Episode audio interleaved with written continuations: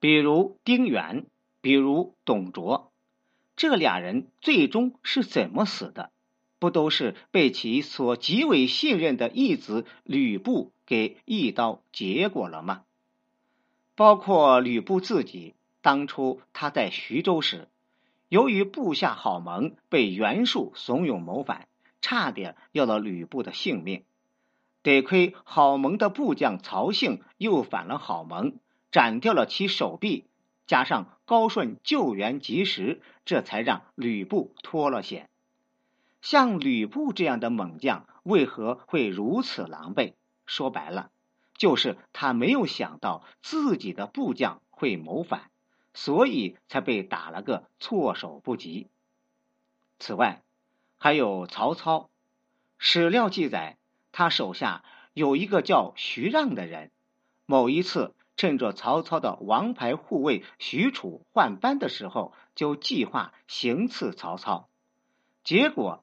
当天，许褚不知道脑袋抽了什么筋儿，居然下班后又回来了。最终，许褚发现徐让的脸色不对，马上将其拿下，并结果了徐让的性命。若不是许褚突然折返，怕是曹操有很大的概率就交代在了徐让的手里。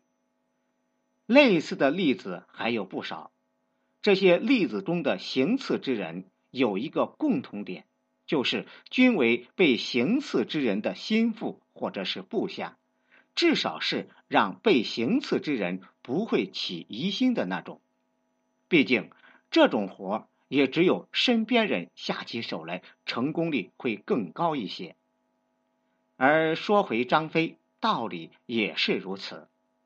范强和张达二人本身就是张飞的帐下将。每天都在张飞面前晃来晃去，张飞又怎么会想到这二人会起了谋害他的心思呢？况且，张飞的性子又不似曹操那般多疑，加上我们在前文所说的，他对于刘备的劝告也不以为意这一点，所以在他不防备的情况之下，自然会被部下所杀。除非是张飞的运气爆棚，要么是防护到位，再者他有刘备能感召刺客的本事，这样才有几率保住性命。而没有这些，他被杀掉也不奇怪。毕竟还是那句话，被身边人处心积虑的惦记是极难防备的。所以张飞之死，并不在于他的大帐里有没有卫士。